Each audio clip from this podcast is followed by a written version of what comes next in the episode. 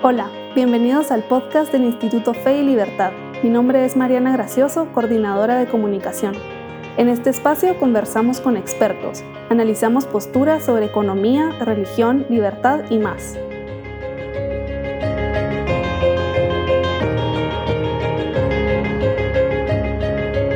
Bienvenidos a un nuevo episodio del podcast Fe y Libertad. La revista Fe y Libertad es una publicación semestral de carácter científico. Su primer número salió publicado en 2018. Dos años después, la revista Fe y Libertad presenta su más reciente edición, El valor de la vida en la antigüedad y en el mundo de hoy. Para hablar del tema, Hoy me acompaña Moris Polanco, director del área de humanidades de la Facultad de Ciencias Económicas de la Universidad Francisco Marroquín, donde también imparte cursos de filosofía, lógica y ética. Moris es doctor en filosofía por la Universidad de Navarra y licenciado en letras y filosofía por la Universidad Rafael Andívar. Es autor de varios libros. Sus áreas de interés y investigación en la actualidad son las raíces teológicas de la modernidad y el barroco español. Además, es miembro del Instituto Fe y Libertad, donde es director de publicaciones y editor jefe de la revista científica Fe y Libertad. Y también me acompaña Camilo Bello Welches, quien es licenciado en Filosofía por la Universidad de Barcelona, con especialización en Filosofía Política y posee una certificación universitaria en coaching educativo por la Universidad Antonio de Nebrija de Madrid. Actualmente realiza una maestría en estudios hispánicos en la Universidad Francisco Marroquín, es catedrático de razonamiento crítico e introducción a la filosofía y profesor auxiliar de teorías éticas y pensamiento político contemporáneo en la misma casa de estudios. Además es miembro del Instituto Fe y Libertad y coordinador editorial de la revista Fe y Libertad. Bienvenidos, Maurice y Camilo. Muchas gracias, Mariana. Pues este número de la revista está dedicado, como mencioné anteriormente, al valor de la vida en la antigüedad y en el mundo de hoy. Quisiera preguntarles cómo llegaron a definir este tema y qué impacto buscaban generar, generar al difundir contenido sobre el valor de la vida. Eh, muy bien, gracias. Eh, inicialmente la revista iba a estar dedicada a la escolástica y el mundo moderno, sobre todo a la Escuela de Salamanca o conocida como Escolástica Tardía Española.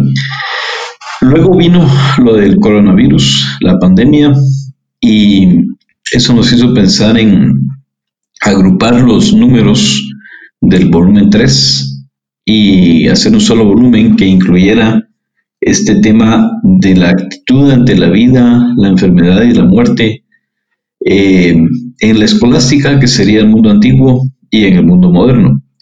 Eh, ¿Por qué? Porque vimos un cambio bastante grande en relación al, tema de cómo enfrentar la muerte y la enfermedad. Eh, hoy en día hay como una obsesión por conservar la vida a toda costa, ¿no? Y se delega en el Estado, se confía en las instituciones del Estado y en los organismos internacionales que nos digan cuáles son las medidas eh, oportunas y convenientes para salvar la vida. Y se me venía a la memoria a mí una frase, eh, una anécdota de Pompeyo el Grande, eh, una vez que iba a cargo de una expedición de, para llevar grano, para llevar trigo a, Roma. Y se desató una tormenta en el puerto, creo que era en Alejandría, y los marineros tenían miedo de navegar. Pues Pompeyo les dijo, marineros, vivir no es necesario, navegar sí. Eh, esto quiere decir que la actitud del hombre antiguo ante la vida y la muerte era, si no se vive con un propósito, realmente no vale la pena vivir y todo se supedita pues al propósito, al propósito último. No se pone como objetivo vivir por vivir, mientras que en la modernidad eh, predomina el valor vivir y que cada quien decida cómo va a vivir. Entonces ahí hay un contraste muy grande. Y llamaba la atención, por ejemplo, el cierre de las iglesias, ¿verdad? Eh, también nosotros pues nos interesa mucho el tema de la fe y de la religión, obviamente, y veíamos que eso significaba como supeditar la religión, la adoración a Dios, al valor de la vida. Es decir, eh, la religión debe estar al, favor, al, servicio de la vida. Mientras que siglos atrás lo primero que se hubiera hecho es acudir a las iglesias, ¿verdad? Para pedir el fin de la pandemia. Y bueno, y, pero no se pensaba pues en, en, en evitar, por ejemplo, la asistencia a misa dominical o evitar los bautismos o matrimonios, porque ¿qué es lo supremo, verdad? Eh, ¿Cuál es en definitiva la verdadera vida? Eh, esas son las preguntas que nos hacíamos y pensamos en agrupar en un solo volumen este tema de la, actitud ante la vida, la muerte y la enfermedad, e incluyendo la escolástica, eh, que hablaremos de ella, y hacer una invitación a los autores y académicos, investigadores para abordar este tema.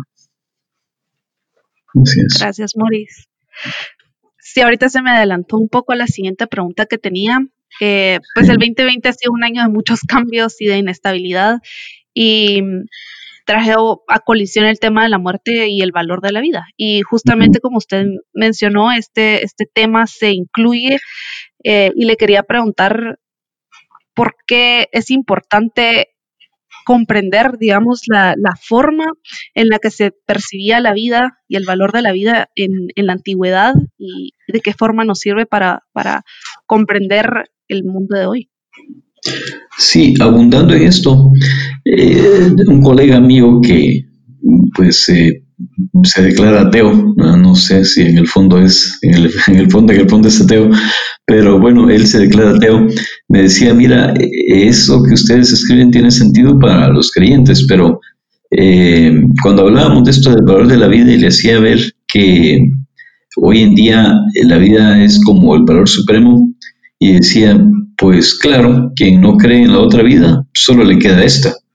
Entonces, ese es un signo, ¿verdad? Eh, la actitud ante la enfermedad, ante esta pandemia, es un signo de que se ha ido perdiendo eh, la, creencia en el más allá. Este, ya la religión se ve como moral, se, reduce a la moral y tiene que servir a la vida.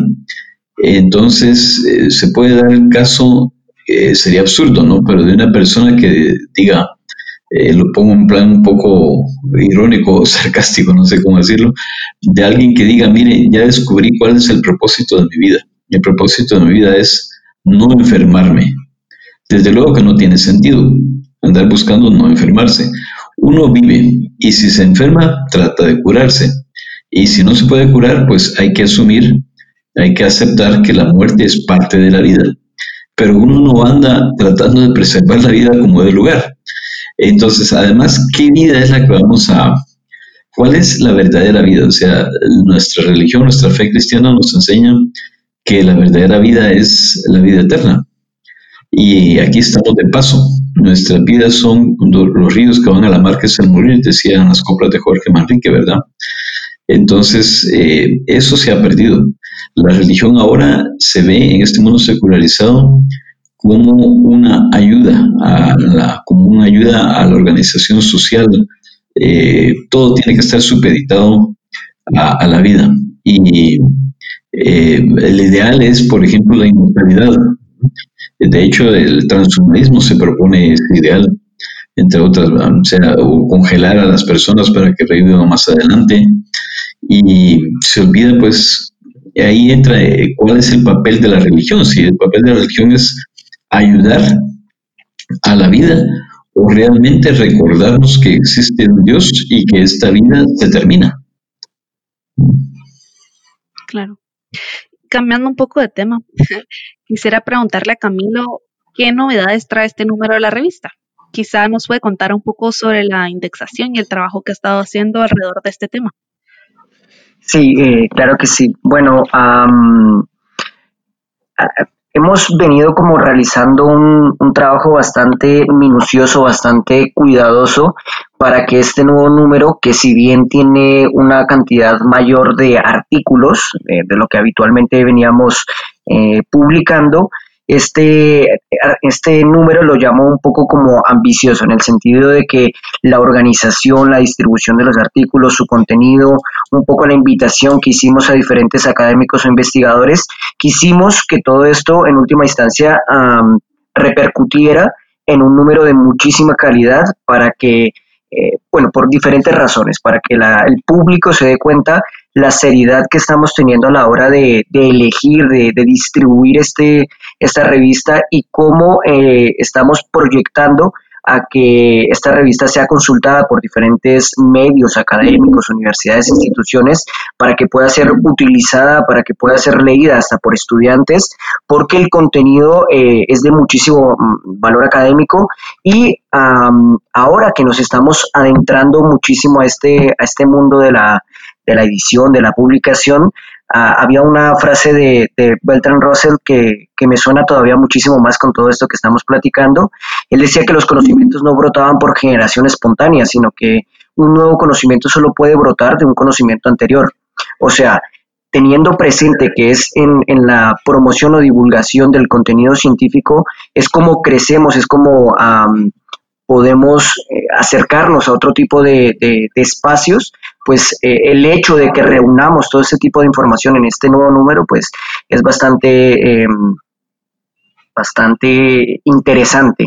Y eh, otras de las cosas que también estamos un poco incursionando es en plataformas o en bases de datos en donde queremos que, diferentes eh, entidades pues nos puedan encontrar en diferentes países, etcétera. O sea, la revista está eh, ahora podemos considerarla como una revista eh, científica y, que pueda trascender no solo en, el ámbito guatemalteco, digámoslo así, en, este espacio, sino que sea un poco más allá, teniendo presente también que los investigadores que escriben, ah, los académicos que escriben, pues son de una talla internacional con una trayectoria bastante interesante.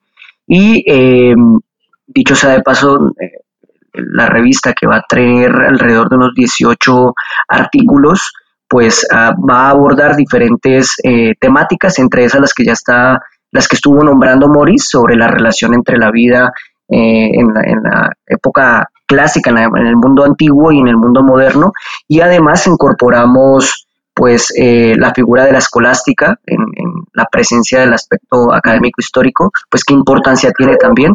O sea, este número es bastante ambicioso, bastante completo. Y otra cosa que también quiero rescatar que me, que me parece muy novedoso es un poco la postura de diferentes académicos que vamos a ver cómo se encuentran sus propias ideas, cómo chocan sus propias ideas al interior también de la revista. No todos estaríamos de acuerdo en afirmar, por ejemplo, que que es a partir de la escolástica donde surgen em, el, principios del, capitalismo moderno, por ejemplo. Entonces vamos a encontrar cómo chocan diferentes ideas ah, muy bien eh, elaboradas, investigadas, y por eso pues también extender un poco la invitación a, los lectores a que, a que incursionen en, la lectura de este número que, que será publicado. Muchas gracias, Camilo es cierto, es creo yo muy importante eh, dar un espacio para que las ideas se para que estas ideas se den a conocer y se difundan. Y ahorita que estaba mencionando sobre, sobre la escolástica, em, leí la convocatoria para este número y una de las preguntas que plantean justamente es cuáles fueron los aportes más importantes de los autores escolásticos para el mundo de hoy. Quizá nos podrían dar eh, un pequeño adelanto de cuáles son las respuestas que dieron los autores a esta pregunta eh, y qué respuesta darían ustedes. Bueno, no sé si Moris quieres empezar, yo también tengo un comentario, pero si quieres Moris iniciar. Sí, y yo iba a decir justamente que Camilo escribió sobre ese tema para este número y que él eh, dirá en concreto cuáles son esos aportes. Pero antes de responder a eso, eh, quisiera hacer una observación sobre la eh, la escuela de Salamanca, que se considera como la escolástica tardía. Eh, hay un proyecto alemán que se llama así, la Escuela de Salamanca. Ellos se han propuesto rescatar la producción bibliográfica de estos autores de casi siglo y medio, más que todo dominicos, aunque no, no solo, sino también había jesuitas eh, en España, no solo de Salamanca también, pero ahí se inició con Francisco de Vitoria y luego se extendió pues hasta incluso América. Hay autores de la Escuela de Salamanca, mexicanos, por ejemplo. Eh, entonces, eh, esta, la tesis de estos, este proyecto alemán es que la Escuela de Salamanca es un vínculo entre la antigüedad clásica y el mundo moderno. Y de hecho hay quienes eh, ven así como, ven, está la famosa tesis de eh, mi amigo Alejandro Chafón y Gabriel mi amigo también Gabriel Zanotti y otros, eh, que sostienen que los autores de Salamanca cuando escribían sobre temas de economía estaban poniendo las bases del capitalismo moderno. yo creo que esto es así. Yo tengo una postura un poco diferente. Yo pienso que ellos escribían sobre todo motivados por la moral, es decir, por la, por la necesidad de dar criterio moral a los confesores y a los príncipes sobre temas como la usura y el justo precio. Eh, cayeron en la cuenta de los principios económicos que hoy son comunes, son, son acervo de, común de, de la ciencia económica, como el, eh, la teoría del valor subjetivo, por ejemplo, o el precio justo. Pero eso no implica que ellos pues fueran los protocapitalistas, digamos así, porque más bien, a mi parecer, de la Escuela de Salamanca se deriva la doctrina de lo que hoy, la parte económica de lo que hoy es la doctrina social de la Iglesia. Ellos tenían una preocupación sobre todo moral y sobre todo por el tema de la justicia, no por la eficacia.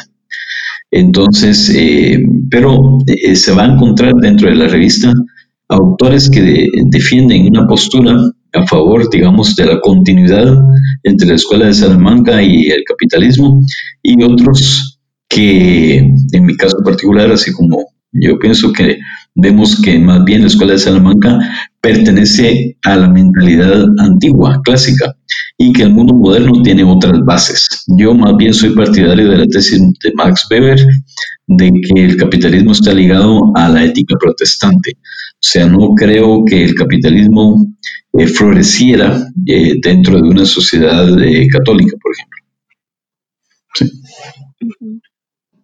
Gracias. Me gustaría, me gustaría agregar algo ahí, Mariana, si me lo permites. Sí, claro. Eh, un poco ligándolo a mi primer comentario y en continuación con lo que dice Morris, esto es una de las cosas que van a poder eh, presenciar en la lectura de los artículos, porque si bien yo estoy, soy un poco contrario a la, a la postura de Morris, yo considero que podemos entender que en la, en la, escolástica hay dos aspectos fundamentales para mí, que son primero pues los derechos humanos y en segunda instancia las ideas acerca de la, de la importancia de la propiedad privada. O sea, yo considero que en la escolástica los autores escolásticos defienden a la propiedad privada desde diferentes eh, ámbitos, de diferentes campos de acción, entre esas, que algunas las dijo Morris, como que la propiedad privada hace posible un orden social justo, por ejemplo, o que la propiedad privada es eh, útil para preservar la paz y armonía entre los seres humanos. O sea, hay todo un estudio mm, eh, metodológico, todo un estudio detrás eh, que en última instancia podríamos entender que permite eh, o promueve el, surgimiento del capitalismo eh, moderno. Por ejemplo, otro, otra, mm, otra idea que podemos entender que, va, que, los escolásticos van a defender, por ejemplo, es que los bienes productivos que se tienen en propiedad privada son más fructíferos porque es natural que se cuide, pues, por supuesto, lo propio que que la, que la idea del común, ¿no? Como lo decía Juan de Mariana, que cuando un asno es, es de muchos, pues los lobos se lo van a comer. Entonces yo creo que todas estas ideas que podemos ir rastreando uh, permitirán configurar eh, este surgimiento eh, capitalista. Además también, con, también lo, acaba de decir Morris, por ejemplo, la doctrina del precio eh, justo, que es, el que llega por estimación común, siempre y cuando eh, no exista un fraude, por supuesto. También, por ejemplo, lo de la teoría del, valor económico, que hay una frase de, San Agustín que me, que me, gusta bastante, si bien no, pertenece a la escolástica, pero considero que, se puede comenzar a rastrear a partir de San Agustín este pensamiento, es donde dice que la esencia del valor es la utilidad y no la virtud intrínseca de los bienes. O sea, claro, mi, mi idea se, se, desliga tal vez bastante de, de, la, de lo que piensa Morris acerca del, de toda esta configuración o de más bien de la tarea que cumpliría eh, los representantes de la escolástica. También, por ejemplo, destaco que los derechos humanos le pertenecen, por ejemplo, a todos por su condición de, ser hijos de Dios. Eso también lo van a tratar en este momento, ¿no? Incluso los, los esclavos, los siervos, ah, pues se podrá entender que, que también tendrán derechos. Entonces, con esto quiero como como un poco dibujar el plano en el que nos vamos a desenvolver diferentes autores de la revista y que vamos a intentar responder a esta pregunta justamente de, del papel relevante de la escolástica pues para ¿no? que, que, surge a partir de, la lectura la investigación de estos, de estos pensadores. Claro, qué importante es eh, esa diversidad de pensamiento, al final eh, apoya y enriquece la conversación y el diálogo. Y para terminar, quisiera preguntarles cuándo estará disponible la revista y cómo puede conseguirla eh, aquel que esté interesado en leerla. Pues nosotros tenemos la ambiciosa idea de que esté a finales de este, de este año estamos trabajando arduamente sin descanso, como les comentamos, pues está este nuevo número tiene más eh, artículos de lo, habitual y por ende requiere pues un trabajo muchísimo mayor, pero consideramos que al final de este mes, de este mes, de este año ya podrá conseguirlo. Y bueno, existirán diferentes plataformas para poder adquirir el número, ¿no? Ya sea por, por la misma plataforma digital de la de donde tenemos alojadas todas las revistas o inclusive en físico, que también tenemos una colección dedicada a los diferentes números, que pero en su momento pues eh, ya les comunicaremos eh, cómo, cómo podrán adquirir el, nuevo número. Muchísimas gracias, Camilo. Y tal vez antes, para cerrar, eh, si nos puede compartir dónde pueden adquirir las, las revistas que ya han sido publicadas eh, para que las puedan leer y, se den una idea de cómo funciona la revista Fe y Libertad. Eh, claro que sí, mira, con, con Morris estuvimos trabajando en un nuevo portal para la, para la revista Fe y Libertad. La pueden ubicar en www.revista.feylibertad.org. Ahí están en eh, todas las revistas que hemos publicado en el instituto y además eh, una cosa también interesante es que encuentran información adicional de la revista, un poco de cuál es el objetivo de la revista Fe Libertad, a qué público estamos intentando dirigirnos, cuáles son las directrices que estamos eh, solicitando para que la gente pueda publicar, a cuáles vaya un poco más el contenido, el detrás de cámaras de la, de la revista, también todo lo pueden conseguir allí. Está bastante explícito y, bastante intuitivo. los invito a todos a que, a que puedan acceder a la revista. Muchísimas gracias Camilo y muchísimas gracias Moris por haber estado aquí. Para más información sobre el Instituto Fe y Libertad, su trabajo, actividades y lo discutido en este episodio, pueden visitar www.feylibertad.org. Nuestros perfiles en Facebook, Twitter, LinkedIn, Instagram y nuestro canal de YouTube. Gracias por acompañarnos y nos vemos la próxima. Gracias. Buenos días. Gracias.